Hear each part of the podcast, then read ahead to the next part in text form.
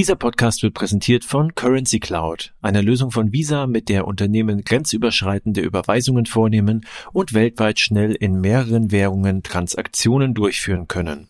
Die Kunden erhalten mit Hilfe der Technologie einfachen Zugang zu digitalen Wallets und können Finanzen zentral im Unternehmen einbetten.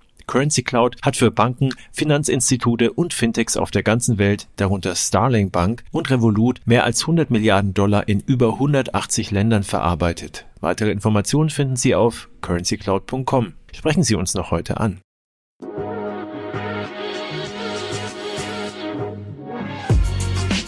Payment and Banking, der Podcast aus der Mitte der Fin, Tech und Payment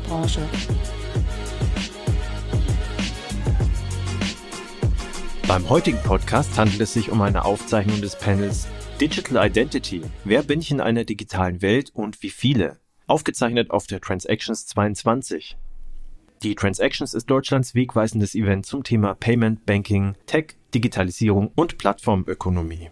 Moderation André Bajorath, Panelisten Lilith Wittmann, Oliver Lauer, Helge Michael, und Frederik Schrank. Vielen Dank. Ich weiß gar nicht genau. Ich habe mir natürlich vorher ein paar Fragen überlegt, wie wir diese Fragen jetzt nach sozusagen diesem Sturm beantworten wollen. Aber das Erste, was ich machen möchte, Lilith, vielen Dank für deinen Vortrag und schön, dass du jetzt noch mit uns auf dem Panel bist. Mit dir und mir sind hier und die beiden, die drei, da sind sie, würde ich gerne zu mir bitten. Helge Michel, Michael, Entschuldigung, der gleich auch nochmal sagt, wer er ist. Oliver Lauer und Frederik Schrank, die mit uns bitte auf die Bühne kommen. Verteilt euch sinnvoll. Ich überlege mir, wo ich mich gleich hinsetze. Aber ich merkte vorhin schon irgendwie Sessel bzw. Couch ist eigentlich echt ganz angenehm. Wo komme ich denn mal hin? Ich glaube, ich setze mich hier zu euch.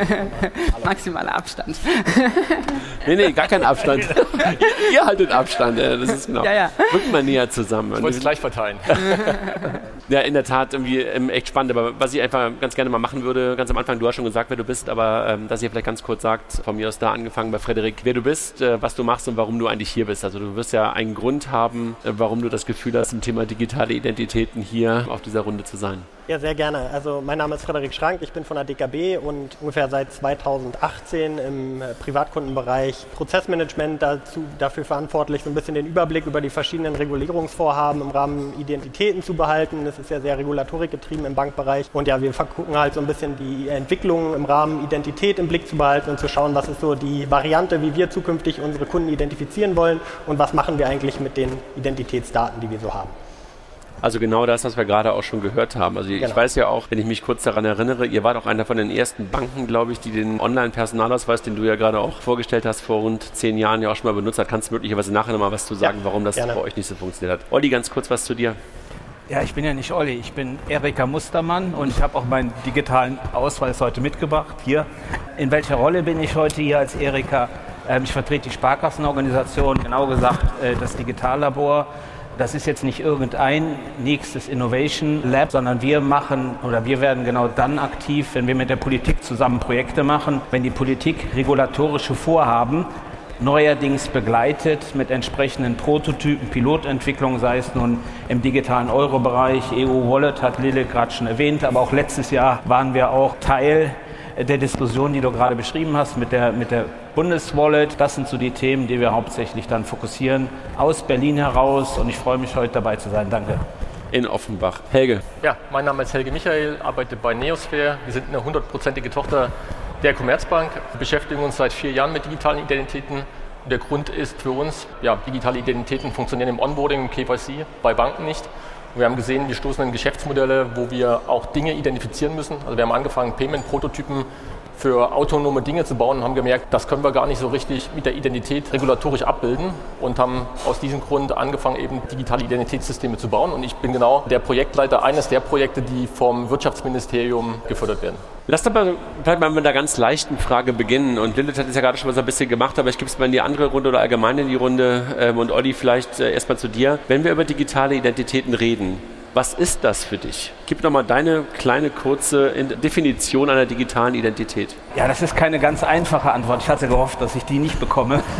Im Grunde ist es eine Sammlung von Attributen, von Merkmalen, die meine Person beschreiben. Ja, das können ganz wenige, das können ganz viele sein und je nachdem auch in einem Kontext angewandt werden, halt von einem niedrigen Vertrauensniveau, wie zum Beispiel bei einem Facebook-Login, Apple-Login, bis zu einem hohen Vertrauensniveau, wo ich dann halt mit der EID-Karte arbeite. Das würde ich halt so, sozusagen als Beschreibung nehmen. Es können eins bis n Attribute sein in einem Vertrauenskontext und je nachdem bestimmt der Use Case eigentlich, wie meine Identität aussehen muss, aussehen sollte, um genau das Ziel dieses Use Cases zu erreichen. Wenn du das, Frederik, aus, aus der Bankperspektive betrachtest, dann hast du ja gerade gesagt, und, und Helge auch schon, KYC spielt für euch immer eine Rolle. Was ist denn aus der Bankperspektive die digitale Identität? Also was, was ist das dann, was Olli gerade beschreibt? Was braucht ihr? Ja, zum einen haben wir natürlich die Onboarding-Cases, ganz klar. Wir müssen Neukunden identifizieren. In dem Zusammenhang muss der Kunde quasi aktuell hauptsächlich das Videoident-Verfahren durchlaufen. Wir haben aber auch viele Anschlussprozesse, in denen die Identität des Kunden wieder wieder verifiziert werden muss. Nehmen wir zum Beispiel eine Kreditvergabe. Ja, wenn wir das elektronisch machen wollen, dann braucht man eine QS. Auch in dem Zusammenhang muss wieder eine Identität festgestellt werden, die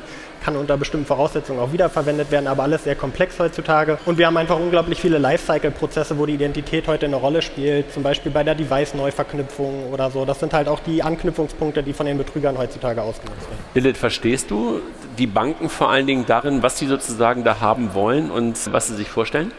Wollen eine einfache Lösung, um Leute nach dem Geldwäschegesetz zu identifizieren, würde ich sagen. Das ist ja auch völlig legitim und ich meine, das ist ja auch einer der Use Cases, von denen ich sagen würde, dass wir den unbedingt umsetzen müssen, weil wir nämlich uns irgendwann ja gesellschaftlich dazu entschieden haben, dass wenn man ein Konto eröffnet, wir schon wissen wollen, wem das Konto gehört. Anders wäre vielleicht ein bisschen doof. Deswegen ja, habe ich hundertprozentiges Verständnis für. Ich glaube, es geht einfach immer nur um den Weg, wie wir da hinkommen. Helge, ihr habt eine Firma dafür gegründet, ne, aus der Commerzbank heraus. Warum glaubt ihr, dass ihr das tun musstet? Wenn ich Lilith gerade zugehört habe, ist es doch eigentlich eine staatliche Infrastrukturaufgabe. Was glaubst du, was sozusagen, warum muss man das nochmal separat lösen? Wir hatten ehrlich gesagt, als wir gestartet sind, nie das Ziel, irgendwas daraus zu gründen. Ja, also wir haben angefangen mit zwei Entwicklern, haben gedacht, hey, wir bauen mal einen Prototypen und experimentieren. Eigentlich auch so Richtung IoT der Dinge, was kann man eigentlich damit machen mit Identifizierung. Haben das dann ein paar Kunden der Commerzbank gezeigt und haben echt gemerkt, da kam auf einmal ein Riesenfeedback und alle wollten mitmachen. Wir haben gemerkt, da, da, gibt es scheinbar einen Bedarf. Ja, und das waren wirklich verschiedenste Firmen, andere Banken, das war die Industrie. Und wir haben auch verstanden, und ich glaube, da möchte ich die Diskussion ein Stück weit erweitern. Wir reden jetzt nicht nur über den digitalen Personalausweis. Ja, und da bin ich schon bei, bei Lilith. Die EID, die soll vom Staat ausgegeben werden. Ja, da brauchen wir eine, eine funktionierende Lösung. Wir haben aber viele andere Identifizierungs- und Authentifizierungsvorgänge, wo ich sage, da brauche ich nicht zwingend den Staat dazu. Das kann ich auch umsetzen. Wir haben Organisationsidentitäten, wir haben IoT-Identitäten und genau darum macht sich der Staat ehrlich gesagt ganz, ganz wenige Gedanken.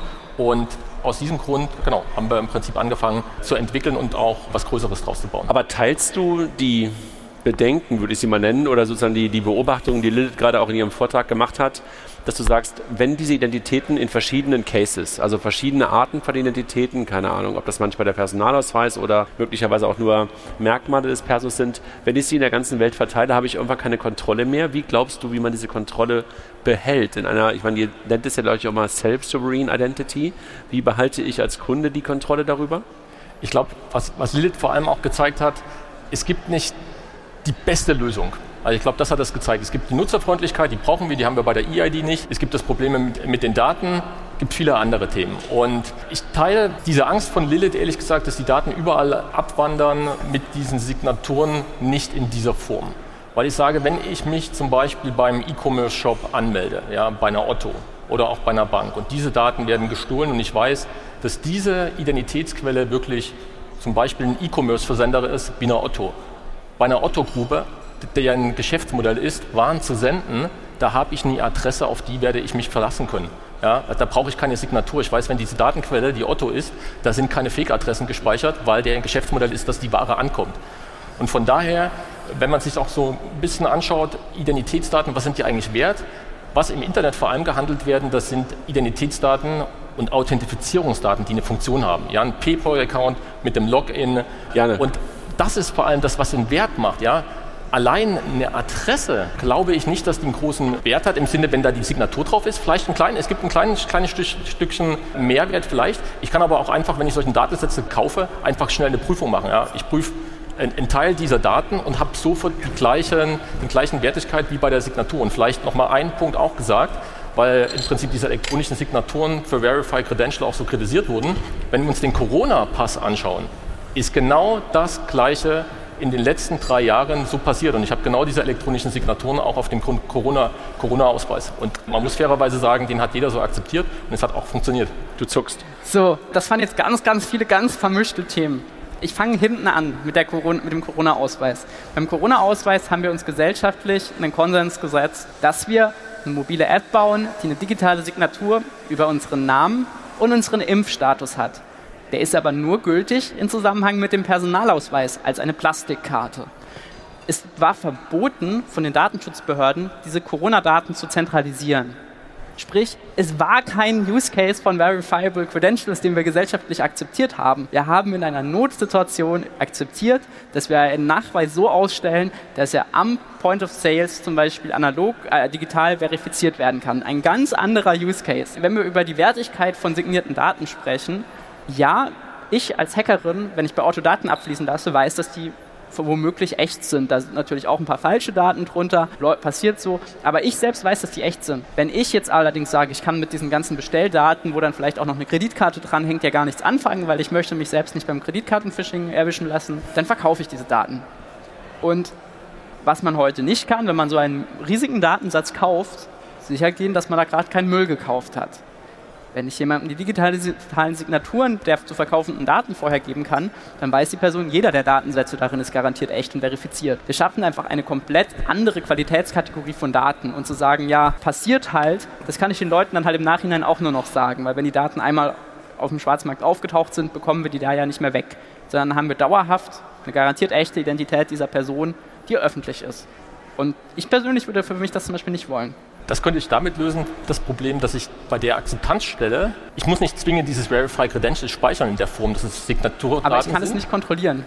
Ich kann es aber auch regulieren. Weil das ist ja für mich auch gerade die Frage. Also da äh, habe ich mich auch gerade gefragt, wenn du halt sagst, okay, ich habe eine, wenn wir über Payment sprechen und wenn wir halt über solche Dinge sprechen, haben wir immer Rules Regulations. Und das gleiche kannst du ja bei digitalen Identitäten genauso vereinbaren. Und wir haben ja da auch schon mal drüber gesprochen, dass du halt bestimmte Rechte und Pflichten hast. Natürlich kannst du das dann nicht verhindern, wenn jemand es trotzdem speichert, aber du bist dann halt sozusagen nicht konform in, den, in, diesen, in diesen Rechten und Pflichten. Ja. Berimi hatte als Beispiel letztens 400.000 Passwörter der User in Verbindung mit, der, mit dem digitalen Personalausweis bei denen in deren Log gefunden. Wenn also ein hochreguliertes Unternehmen es heute nicht hinbekommt, ordentlich auf unsere Daten aufzupassen, warum sollte das in Zukunft klappen? Und was habe ich als Userin davon, wenn ich irgendwann mal, da, wenn meine Daten irgendwann mal abgeflossen sind, dass ich sagen kann, oh, jetzt kann ich die Commerzbank aber verklagen, weil die haben ja meine Daten verloren aber meine Daten, dann kriege ich 20 Euro, weil das dann so ein Massencase wird, aber meine Daten kriege ich ja nicht mehr wieder geschützt. Die sind ja ab, für immer öffentlich. Also deswegen, das hinkt für mich völlig. Lass uns da bitte nochmal ganz kurz, und Olli, vielleicht, vielleicht gehst du darauf ein oder für mich auch Frederik, wenn wir nochmal über das Thema digitale Identität sprechen, dann reden wir in Teilen so ein bisschen auch über theoretische Themen gerade. Ja? Also wo könnte es sein, und wir sind uns klar, dass es bei Banken eine Rolle spielt. Mike hat gerade ganz kurz, als er, als er abmoderierte, gesagt,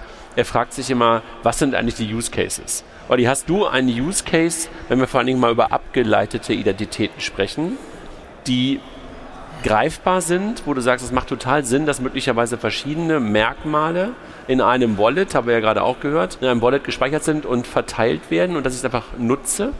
Hast du einen Use Case im Kopf? Ich kann mir schon vorstellen, dass die Kombination von Daten aus dem Personalausweis plus Daten eines, äh, eines Studentenausweises kombiniert bei uns in einem Use Case, ich lege neues Studentenkonto an, sinnvoll sein können. Aber wir reden dann durchaus über Cases, die wir lösen, bevor wir die anderen Cases gelöst haben.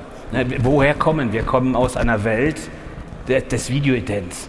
Ja, und wenn du bei uns in die Online-Strecken gehst und durch Videoident läufst, dann weißt du, was für ein Hassel das ist mhm. und wie lange das im Zweifel dauert, darauf zu warten über diese Videostrecke. Und ich bin natürlich, bin froh, dass ich da oben nicht auf dem Bildschirm aufgetaucht bin wegen des Bundeskanzleramtprojektes äh, neben, neben Herrn Tobias Plater. Also insofern danke dafür. Ich komme ja auch aus der Ecke, dass ich ein echter Fan bin und war der ID-Wallet und wir waren ja auch dort Unterstützer. Aber inzwischen habe ich auch durchaus gelernt, dass die EID sehr sinnvoll sein kann und viele Use Cases schon unterstützen kann, bevor wir erst über die anderen Use Cases nachdenken. Überleg mal, wir müssen ja erst, wir als Sparkasse, wir haben circa 5 bis 6 bis 7 Prozent erst Online-Abschlüsse.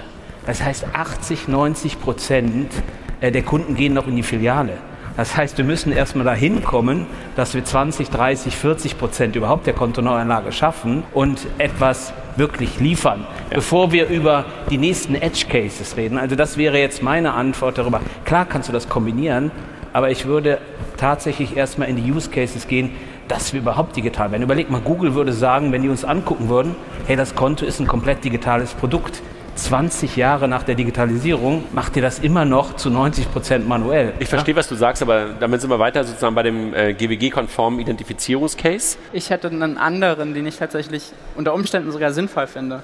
Und zwar, wenn ich ein Auto mieten möchte, dann muss ich mich in der Regel in irgendeiner Form so identifizieren, dass, mein, dass sichergestellt werden kann, dass wenn ich mit dem Auto losfahre, ich einen Führerschein habe. Das ist für mich ein ganz interessanter Case, den wir ja heute in der Regel mit Papier lösen, beziehungsweise gar nicht ordentlich lösen, weil häufig will die Autovermietung nur einmal einen Führerschein sehen, vielleicht auch gar nicht. Und das ist ein Case, den könnte man mit Verifiable Credentials technisch wunderbar lösen. Wir haben nur das soziale Problem, dass verschiedene Autovermieter in den letzten Jahren ihre komplette Datenbank verloren haben. Das könnte dann in Zukunft auch wieder passieren. Deswegen finde ich das einen guten Use Case. So in der Theorie, in der Praxis sind Autovermieter das beste Beispiel dafür, dass man denen eben keine Verifiable Credentials geben sollte, weil sonst haben die bald alle. Deswegen einen Führerschein, der ähnlich wie der Personalausweis funktioniert, den man an, das, an sein Handy hält und dann sagt, ja, ich habe jetzt einen Führerschein. Um fair zu sein, war das ja einer der ersten Use Cases, der damals geplant ja. war. Ne? Also ja. sagen auch aus dem. Aus Aber den fand ich echt sinnvoll. Also ja. Frederik, ganz kurz einmal noch eine Frage an dich. Wenn ihr als DKB über das Thema digitale Identitäten nachdenkt, und wir haben ja gerade schon gesagt, ihr habt das damals schon mal ausprobiert. Und ich glaube, für euch ist das GWG-konforme Identifizieren wahrscheinlich auch einer derjenigen, der euch immer sofort anspringt. Aber denkt ihr auch darüber nach, abgeleitete Identitäten aus euren Kunden nutzbar zu machen für die auch? Also ist das auch ein Teil eurer, eurer Gedanken? Auf jeden Fall wird darüber diskutiert. Klar, ich meine, wir haben als Bank, glaube ich, schon sehr gute Daten im Sinne von, die sind halt nach GWG verifiziert, insofern sind die relativ hochwertig. Und natürlich gibt es dann auch Überlegungen, diese Daten, die bei uns ja liegen, für den Kunden irgendwie nutzbar zu machen, sofern die Kunden das dann möchten. Ne? Also man kann dann darüber diskutieren, gibt es Anwendungscases, wo Relying Parties auf diese bereits verifizierten Daten irgendwie vertrauen wollen, um auf dieser Grundlage irgendwie was zu machen. Aber bislang sind es wirklich Diskussionen und keine konkreten Vorhaben, die da irgendwie dran angeknüpft sind. Gib bei dir da die Alarmglocke an, wenn du hörst, die Relying Parties können darauf zugreifen? Ziemlich doll, weil ich meine, dann sind wir halt relativ schnell in einem nicht mehr so doll regulierten Marktstand heute und ich meine, bei all den Fintech-Startups, die das in den letzten Jahren gemacht haben, sind ja auch einige schon nicht mehr da. Und ich glaube, in der Fintech-Branche können wir uns immer glücklich schätzen, dass es nicht so viele Leute gibt, die sich diese Startups so genau anschauen. Da müssen die erst entsprechend groß werden, dass sich das lohnt, bei denen Datenabflüsse zu suchen. Aber wenn man da mal systematisch durchgehen würde, könnte man halt über so einen Weg auch wieder verifizierbare Daten finden. Das Gute ist, was ihr heute nicht macht, ist ja digitale Signaturen an die Daten hängen. Sprich, wir haben wieder einen relativ nicht wertlosen, aber nicht so wertvollen Datensatz, den man da rausbekommen kann. Aber ja, ich finde das kritisch, dass man sagt, dass man diese Daten auf diese Art und Weise weitergibt, sondern würde halt eher dazu tendieren, dass wir eben versuchen, eine sinnvolle EID für die Cases zu haben, wo wir es brauchen und sonst nicht.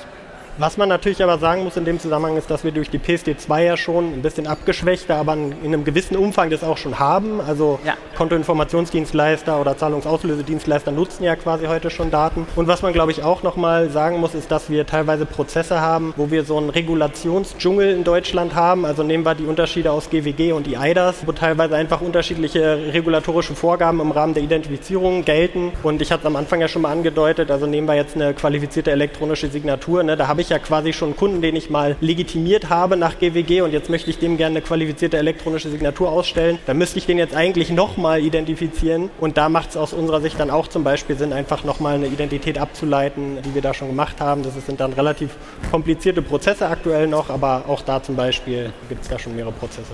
Olli. Wir reden jetzt eigentlich schon wieder über Schritt 3 und 4. Ich weiß nicht, ich will das jetzt nicht hijacken, aber ihr habt ja Lilith gehört. Ne? Wir haben eigentlich eine Lösung, wir haben sie seit zehn Jahren. Vielleicht haben wir sie seit drei Jahren, seit NFC auf dem Handy geht und Apple. Aber wir haben etwas. Und eigentlich ist das, wenn wir die Use Cases hätten, die wir nicht haben, gar nicht so schlecht. Ne? Ich also was ja, fehlt gerade? Fehlt gerade das, das Huhn oder das Ei? Äh, äh, genau, das, darauf wollte ich zurückkommen. Wenn man das wirklich, wir, wir, ich war ja jemand, habe gesagt, vor, vor anderthalb Jahren hätte ich gedacht, eher die lass mich in Ruhe. Ausweis App 2, furchtbar, ne? Ich will sexy und ich will Blockchain und überhaupt das ganz coole Zeug. Wenn man aber da mal gezwungen ist, wenn das eine zusammenfällt, sich mit den Alternativen zu beschäftigen und die Alternative ist die ID und sich die anguckt und sieht, warum funktioniert das eigentlich nicht, dann liegt es daran, dass wir keine Use Cases haben. Also das OZG hat wenig bis gar nicht geliefert, die Privatwirtschaft aber auch wenig bis gar nicht. Wie soll denn der Bürger jemals dazu kommen, irgendein, e irgendein Ausweis oder eine EID gut zu finden, ob im Handy oder nicht. Aber er kann es ja gar nicht anwenden. So, und wir haben im User-Test festgestellt, wenn der Kunde es kennt, wenn der Kunde die EID kennt, also wenn wir wirklich sagen, Hier habe ich das Handy, ich halte nur meinen Ausweis dran und danach ist in anderthalb Minuten das Konto eröffnet und alles andere ist erledigt und der Kunde kennt das, findet das geil. Da muss jetzt nicht der, Handy, der Ausweis im Handy sein. Das reicht für die Kontoneuanlage, für die erste Stufe, nicht für Payment und so weiter. Aber da kommen wir ja gar nicht hin, weil wir die ganze Zeit reden wir über Stufe 3, Stufe 4, 5 und Credentials und kombinieren. Ich bin echt ein Fan von der Wallet-ID, aber irgendwie kommen wir nicht dazu, in den 15 Jahren, die wir jetzt unterwegs sind, oder zwei, drei, den Schritt, ich weiß nicht, irgendein Bundestagsabgeordneter hat es letztens auch im Bundestag gesagt, diesen Schritt 0 oder 1 zu machen. Und wir diskutieren jetzt gerade schon wieder über Kombinationen, während das Primäre noch gar nicht da ist. Sorry, dass ich da nochmal einsteige, aber... Aber Helge, aber, wie, Helge aber, wie siehst du es denn? Ist das für dich auch so? Wie Olli es gerade sagt, sagst du, okay, das Ding, was wir da mehr oder weniger uns überlegt haben, vor ein, zwei Jahren zu sagen, das Ganze muss abgeleitet sein, sollte abgeleitet sein, es sollte in Wallets gespeichert sein, ist eigentlich gar nicht nötig und den Schritt 0, Schritt, äh, Schritt 0,5 sollten wir erstmal tun? Ich sehe es mittlerweile wirklich differenzierter. Ich glaube, die EID, da bin ich bei Lilith, ist eine staatliche Geschichte. Ich denke allerdings nicht wie Olli, dass ich extrem viele Use Cases brauche für die EID, weil ich habe ehrlich gesagt, bloß in den regulierten Use Cases, in denen ich es wirklich brauche, würde ich sie nutzen. Wenn ich jetzt Konto meinen Eltern eine Empfehlung geben würde, ja. wann brauche ich die EID, ich würde sie nur dort nutzen, im Banking, vielleicht um wirklich eine SIM-Karte zu bestellen, im OZG-Kontext. Für alle anderen privaten Dinge, E-Commerce-Shop, was auch immer, da brauche ich keine, keine EID, da würde ich mir eher irgend so ein Substitut wünschen. Ja? Nichts, was irgendwie vom Staat unterschrieben ist, sondern was mir einfach so im Sinne hilft, schneller voranzukommen. Nicht, dass ich wieder alles ausfüllen muss. Und von daher bin ich eher dafür, gar nicht so weit zu suchen, dass ich jetzt die EID, und ich glaube, das ist immer so ein bisschen der Wunsch vom Staat, ich mache irgendwie alles mit der EID, da, da, möchte ich ehrlich gesagt gar nicht hin. Und da denke ich, da gibt es andere Lösungen, die viel besser sind. Und da also vergleichen wir eigentlich Äpfel und Birnen, sagst du? Also auf der, naja, auf der einen Seite schreit der Staat immer, ich möchte mehr Use Cases haben, auf der anderen Seite sage ich, bleib doch bei dem, was du eigentlich machen musst, mach das userfreundlich, aber ich möchte nicht die EID für alle anderen Kontexte auch benutzen. Mhm. Also soll ich dir mal die Autovervollständigung im Browser anmachen für deine Adresse und deine E-Mail-Adresse und deine Kreditkartennummer?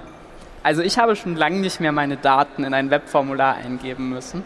Ich weiß nicht, wie das bei euch allen so ist, aber für mich gibt es halt diese privatwirtschaftlichen Use Cases nicht. Natürlich darf die Privatwirtschaft gerne weiter spielen, wie sie die letzten Jahre auch gespielt hat. Ich glaube, es gibt diesen Use Case nicht.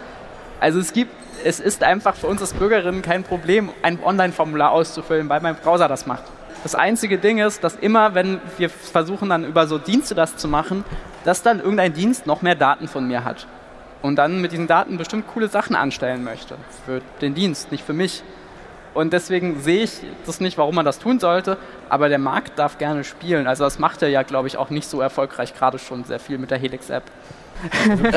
nicht, nicht, nichts, nichts mit der Helix-App zu tun. Ich glaube, es ist auch gar nicht so ein Entweder-Oder. Ich komme wieder zurück zu dem Punkt Null, dass wir diese EID als Basis nehmen und was dann immer raus die Privatwirtschaft dann additiv noch damit macht, ne? also das in die Wallet einlesen und whatever, das ist ja durchaus kein unlegitimer Gedanke. Wir brauchen bloß dieses Basissystem, wo es Use Cases gibt, Wissen und auch äh, Wissen auch in der Bevölkerung und Anwendungsfälle. Und ich glaube schon, jetzt mal ganz ehrlich gesagt, auch das Publikum gefragt, ist das so schlimm, wenn ich zum Beispiel mein Konto entsperren möchte? Ich habe mein Handy, mein Konto ist gesperrt und ich entsperre mein Konto in 10 Sekunden, indem ich den Ausweis dran halte. Keine SMS mehr, keine E-Mail mehr, kein Anruf. 10 Sekunden später ist das Konto wieder entsperrt. Die sicherste Methode, die wir in der Bundesrepublik haben, Vertrauensniveau hoch. Oder ich provisioniere eine, eine digitale Karte. Ne? Also wir als Sparkasse, wir können echt davon reden, was Fraud bedeutet. ja? Stell mal vor, du könntest die digitale Karte provisionieren, indem du einmal deinen Ausweis dran hast. Es gibt keine Remote-Fraud-Szenario mehr. Man braucht den Ausweis. Das sind doch keine Use Cases, die kommen täglich vor. All diese Use Cases, die es durchaus in der Bevölkerung gibt, wo wir einfach dieses hohe Vertrauensniveau brauchen, ist passiert nicht. Das ist einfach das, was mich in den letzten Monaten umtreibt, wo wir auch tatsächlich untersuchen, überlegen, wo können wir Usability und Sicherheit zusammenbringen. Ja? Also das gar nicht widersprochen, was, was Lizzy und Wallet macht, das grenzt sich ich würde nicht sagen, das schließt sich nicht aus. Frederik war zuerst, dann Helge, beide habt ihr gezuckt. Also ich gebe Oliver schon komplett recht. Grundsätzlich ist es super sicher und so weiter. Ich glaube nur tatsächlich, noch nicht alle Kunden, insbesondere mit der Ausweis-PIN, kommen da zum aktuellen Zeitpunkt noch mit zurecht. Ich glaube aber auch, dass da schon richtige Schritte unternommen wurden. Äh, hatten wir jetzt auch schon mehrfach diskutiert. Es gibt ja jetzt auch mehr Anwendungsfälle, die auch in der Masse ankommen. Also die Grundsteuererklärung hatte Lilith ja auch schon erwähnt. Ich glaube, die hat dem Ganzen zum Beispiel einen kleinen Push gegeben, nochmal oder einen großen Push gegeben. Ähm, ich glaube, aktuell ist es aber noch nicht so einfach, einfach, dass wir einfach sagen können, wir haben den, die EID und können damit unsere ganzen Prozesse ablösen, weil wir es jetzt sicher machen können. Aber es ist für die Zukunft, glaube ich, tatsächlich eine Variante, wenn wir da hinkommen können und die Kunden erstmal diese Ausweispin in ihr Gedächtnis bekommen. Auch da gibt es ja jetzt neue Prozesse. Aber, aber du sagst, momentan liegt es daran, dass die Kunden damit noch nicht zurechtkommen, weil sie es nicht kennen oder weil sie einfach genau. den, teilweise den digitalen Personalausweis noch nicht haben, ja? Ja, also mit der, dass sie den nicht haben, ich glaube, das ist jetzt tatsächlich abnehmend. Da gibt es ja auch immer mal wieder Statistiken, seit die EID-Funktion dann standardmäßig freigeschaltet wurde und so. Ich glaube, das ist gar nicht so das Riesenproblem, eher tatsächlich das Handling mit, dem, mit der EID und dann die Ausweispin. Also ich wette, wenn wir im Publikum fragen, gibt es viele Leute, die die wirklich noch nicht wissen. Aber wie gesagt, ich bin auch der Meinung, da wurden schon viele richtige Schritte unternommen. Früher musste man ja noch ins Bürgerbüro rennen und dann noch Geld zahlen, um die zurückzusetzen und so. Das ist ja jetzt schon vereinfacht worden. Also könnte perspektivisch aus meiner Sicht die Variante sein. Ich glaube, jetzt ist es aber noch nicht der Case, womit wir 80, 90 Prozent unserer Kunden damit abdecken können. Also ich möchte dem Olli widersprechen. Olli hat ja gesagt, er möchte gerne sein Konto damit jedes Mal öffnen. Ich muss nee, entsperren. Ent, ent, entsperren? Entsperren im Sinne, ich habe meine Zugangsdaten vergessen. Okay, okay. Ich dachte, du möchtest äh, das jedes Mal mit dem Personal. Nein, nicht Login, nicht Login. Okay, ja, weil, ja. Ich bin, ich bin nämlich einer der User, ich bin wie Olli in Besitz so eines Bundesdruckerei-Testausweises und ich mache zweimal, zweimal die Woche ungefähr so eine Demo. Und jedes Mal Bundesverwaltungsamt alle erklären, das ist super einfach, wenn du es erstmal verstanden hast. Ich glaube, ich bin einer derjenigen, der es wirklich sehr, sehr oft probiert. Und selbst ich habe immer noch Probleme. Ja. Also es ist bei weitem nicht so einfach, dass es wirklich versteht. Und wenn ich mir dann immer wirklich wieder meine Eltern als Beispiel nehme, die würden nie im Leben diesen Personalausweis äh, nutzen wollen, noch hinbekommen. Also ich bin, ich, bin, ich bin bei euch. Ich glaube, die App hat durchaus noch User Experience, äh, Verbesserungspotenzial, gar keine Frage. Hin und wieder war es, glaube ich, auch ein Problem, das Ding an die richtige Stelle am Handy zu halten und den NFC-Chip zu treffen oder den Laser zu treffen. Das ist, glaube ich, in der Tat aber, glaube ich, auch besser geworden. Jedenfalls habe ich es gemerkt in meinen, meinen letzten ähm, Updates. Mal ganz kurz, wir laufen so, so ein bisschen in, in noch nicht aus der Zeit, aber du hast gerade schon über Brüssel gesprochen, über die EU gesprochen und wir sprechen jetzt gerade über die deutsche Lösung, über die deutsche Personalausweislösung. Jetzt passieren ja gerade auf europäischer Ebene eine ganze Menge, eine ganze Menge äh, Dinge und Helge, du hast im Vorgespräch auch gesagt, lass mal über das Thema Digital Market Act auf der einen Seite sprechen, aber natürlich auch das, was du gerade gesagt hast, schon in deinem Vortrag, das Thema digitale Identitäten und die nicht Großprojekte, sondern Prototyp, genau, wie auch Large immer. Scale, Large Scale Prototype, danke. Und dann haben wir natürlich das Thema digitaler Euro auch nochmal, ja, also wo wo wir einfach plötzlich Dinge sehen, wo Wallets in die Welt gebracht werden sollen, möglicherweise regulatorisch vorgegeben, politisch gewollt. Wie seht ihr das Ganze in diesem, in diesem europäischen Kontext? Also haben wir überhaupt eine Chance, gerade diese deutsche Lösung, die du ja sagst, 20 Jahre im Grunde genommen schon fast eine Historie jedenfalls hat, die nach Europa zu bringen? Oder sagen die Europäer dann sowieso, pff, ist sie ja schon. Ich meine, der Witz ist, dass das, was wir mit dem Personalausweis haben, gibt es als Identitätskarte in den meisten anderen europäischen Ländern auch.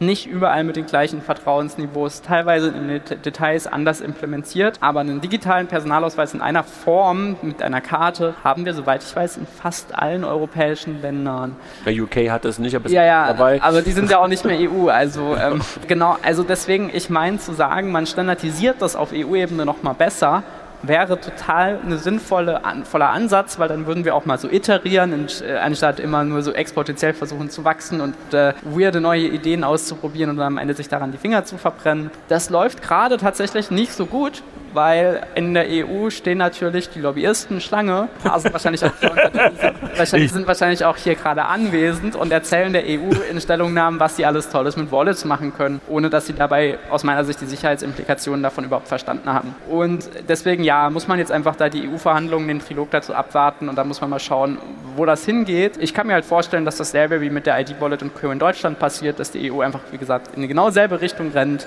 und dann feststellt, Vielleicht ist das nicht so eine gute Idee. Und ich meine, der Witz daran ist ja auch, Apple und Google haben verstanden, dass das mit dem Verifiable Credentials nicht so eine gute Idee ist. Deswegen machen die das ja auch nicht in dieser frei zugänglichen Form, sondern ich meine, bei Apple gibt es ja momentan den einen Use Case mit der TSA in den USA. Da ist das so, dass sie wieder den Chip im Handy nehmen, eine sichere Verbindung zu dem TSA-Terminal, das ist tatsächlich wieder ein Stück Hardware aufbauen und dann identifizieren sie sich da, dich darüber. Also wenn sowohl die großen Konzerne als auch Deutschland erkannt hat, dass das vielleicht der Weg ist, wie wir es tun sollten, dann ist da vielleicht was dran. Das kann die EU jetzt natürlich alles nochmal ausprobieren. Aber ich wollte nur aufklären. Er, dann er. Genau, ich wollte nur aufklären, weil ich ja an dieser äh, Regulatorik mitarbeite, an dem EIDAS 2. Und die fünfte Revision sagt gerade, dass beides möglich ist. Also so wie die Deutschen das heute haben, Personalausweis dranhalten für Vertrauensniveau hoch, als die Franzosen haben es auch, die Spanier wollen es jetzt einführen. Also das ist in der EI das möglich, dass ich sowohl den Ausweis noch dran halten kann, also es würde sich nicht widersprechen. Vielleicht kann man gib mir zwei Sätze. Ich finde es ja auch gar nicht schlecht. Es ist doch eigentlich inklusiv. Entweder habe ich nur den Ausweis. Für Menschen, die mit Smartphone gar nichts zu tun haben wollen. Die wollen kein Handy. Ja? Oder aber ich habe Leute, die haben ein hohes Sicherheitsbedürfnis, die sagen, ich will immer die zwei physischen Faktoren haben, da halte ich das Handy dran. Oder aber es wird nachher mit der Smart Air, die ich meine, Lilith mag sie nicht so, es gibt die dritte Variante, wo dann der Ausweis tatsächlich nur einmal eingelesen wird und dann habe ich dann entsprechend mit Secure Element auch das Vertrauensniveau hoch. Aber es ist doch eigentlich ganz gut, wenn man wirklich diese drei Geschmacksrichtungen hat. Das ist doch eigentlich ein sehr inklusiver Ansatz und man schließt jetzt keinen prinzipiell aus. Das nur als Ergänzung. Jetzt over to you. Also ich möchte, möchte Lilith in, in zwei Aussagen wirklich widersprechen. Zum einen, diese Smart Cards in der EU werden ungefähr bloß bei 20 Prozent der Mitgliedsländer verwendet. Es gibt viele Mitgliedsländer, die haben zwei verschiedene Verfahren, sowohl Smart Card als auch Cloud-basierte Lösungen. In allen Ländern, in denen es zwei Lösungen gibt, haben die Cloud-basierten Lösungen die Mehrheit der Nutzer. Solche Verfahren wie zum Beispiel BankID in Schweden gehören zu den erfolgreichsten überhaupt weltweit. Die machen es cloud-basiert mit OpenID Connect. Das ist vielleicht der erste Punkt.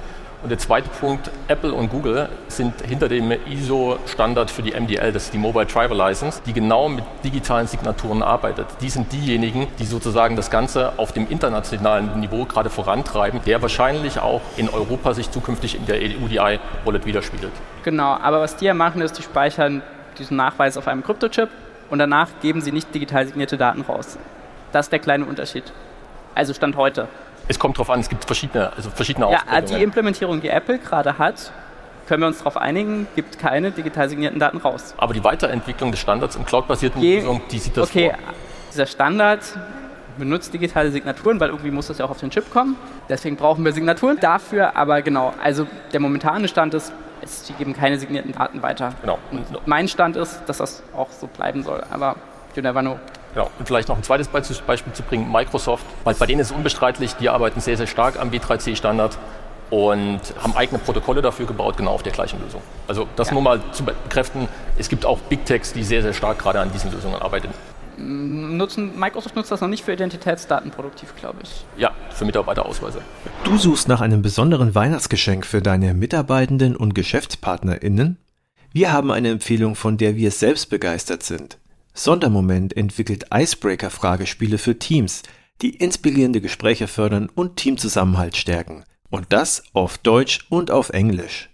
Erfahre mehr auf sondermoment.com/teams und sichere dir jetzt mit dem Code PAB22 satte 20% Rabatt. Damit sorgst du sicher für eine Überraschung und überzeugst mit einem Geschenk, das garantiert nicht 0815, sondern bedeutsam ist. Sondermoment.com/teams. Lasst mal so ein bisschen nochmal in die, in, die, in die Zukunft gucken. Also wenn wir jetzt davon ausgehen, dass wir jetzt gerade 20 Jahre digitale Identität hinter uns haben und möglicherweise noch eine ganze Zeit lang vor uns haben und mal so in die nächsten drei bis fünf Jahre gucken. Glaubt ihr, dass wir dann über Wallet-basierte Identitäten sprechen oder reden wir in der Mehrzahl darüber, dass wir weiterhin unsere Plastikkarte an ein Handy halten, um uns dann damit zu identifizieren, authentifizieren? Also für mich ist das so ein It Depends. Also ich meine, wenn wir das schaffen, Kryptochips in Handys zu implementieren, mit dem wir quasi eine Kopie des Personalausweises auf dem Handy haben, dem man actually vertrauen kann, was wir Stand heute in keiner Implementierung haben, muss man dazu sagen, dann ist das tatsächlich eine theoretische Lösung, die funktionieren könnte. Da wir das bis Stand heute nicht haben und wir immer wieder festgestellt haben, dass so Chips in Smartphones viele Probleme haben können und so eine EID tatsächlich relativ wenig Probleme haben kann, auch dadurch, dass sie nur sehr selten überhaupt mit einem, mit einem Stück Hardware verbunden ist, würde ich dazu tendieren, dass wir hoffentlich weiter bei einer Plastikkarte für alles, was staatliche Identitäten angeht, bleiben und damit auch digitale Signaturen in dem Kontext verhindern, aber vielleicht das auch alle actually benutzen, weil es eigentlich ein gutes Verfahren ist. Hegge? Ich glaube, es wird ins, ins Wallet gehen, weil das einfach die Usability für die, für die Nutzer einfach macht. Ich bin bei Lilith und ich hatte es in anderen Vorträgen auch gesagt, vielleicht will ich sogar, dass bei der EID so in gewisser Weise ja, so, ein, so ein Mechanismus ist, der den Nutzer hindert, nochmal nachzudenken. Das finde ich eigentlich an der, an der, an der EID nicht schlecht. Ja. Mit dem Stück Plastik sozusagen Insofern dabei. muss ich fair, fairerweise sagen, ich, wenn, ich, wenn ich mir wünschen würde, würde ich mir wünschen, vielleicht eine EID, die gut funktioniert, auch eine Plastikkarte, die wirklich gesichert ist. Alles andere, was Identitäten sind, mit denen ich zum täglichen Bedarf arbeite, die hätte ich gerne im Wallet abgeleitete Identitäten ja. sozusagen. Genau. Die Story dazu vielleicht noch ganz kurz, so 2017, 18 habe ich für eine der hier anwesenden Banken UX-Research gemacht und da haben wir tatsächlich mal vertestet, wie sich das für Nutzerinnen anfühlt, was ans Handy zu halten. Und wir haben festgestellt, dass es halt zu super, so viel mehr Bewusstsein führt, was ich gerade tue. Ich weise mich gerade aus, ich mache gerade einen amtlichen Akt zu versus ich share irgendwas auf meinem Handy, dass die NutzerInnen, sobald sie die Karte ans Handy gehalten haben, fünfmal mehr nachgedacht haben aus so einer UX-Perspektive finde ich das deswegen weiterhin einen super wichtigen Mechanismus, nur weil du gerade dieses. Also natürlich, wenn du über einen Sales-Funnel nachdenkst, der eine ja, ja, genau, aber, genau das Gegenteil empfindet. Ne? Genau. Also ich hätte drei Antworten. Als politischer Mensch würde ich mir auch wünschen, dass wir in fünf Jahren noch alle drei Flavors haben. Ja, weil ich einfach ein Freund von Inklusion bin und Menschen, die einfach kein Smartphone haben wollen, trotzdem das Digitale ermöglichen möchte. Als Sicherheitsmensch genauso. Ja, ich finde, wir sind immer sehr von, obwohl ich ein Apple-Freak bin, wir sind sehr von Customer Experience getrieben.